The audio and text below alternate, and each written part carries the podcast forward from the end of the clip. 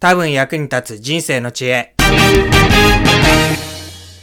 はい、中澤信之です。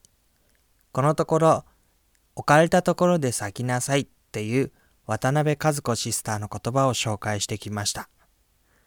今日はまさに自分がそういう立場に置かれるっていう経験をしたこと、それをお話しします。今日私はとても単調な作業を自分ですることになりました。始めてしばらくすると、だんだんだんだんそれがつまらない作業に思えてきて、自分でするよりもよっぽどアルバイトさんを雇った方がいいのではないかというようなことも考えていました。おそらくアルバイトの人はこのことにどんな意味があるかということは考えないでしょう。むしろ時給が良ければ一生懸命やる。そんな感じだと思います。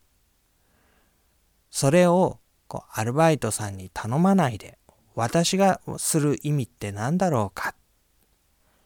それはこのことの意味を理解して心を込められるかどうかっていうことだと思います。私はこのことを通してどうなってほしいと思っているんだろうか。誰にどんなことが影響として及ぶことを願っているんだろうか。そんなことを思いながら単調な作業の一つ一つに心を込めてするように変えていきました。まあ、えー、最初はどうもこう調子が出なかったんですけれども、だんだんだんだんこれが楽しいことに思えてきて、えー、実感が経つのもですね、あっという間のように感じられることでした。人に任せなくてよかったな。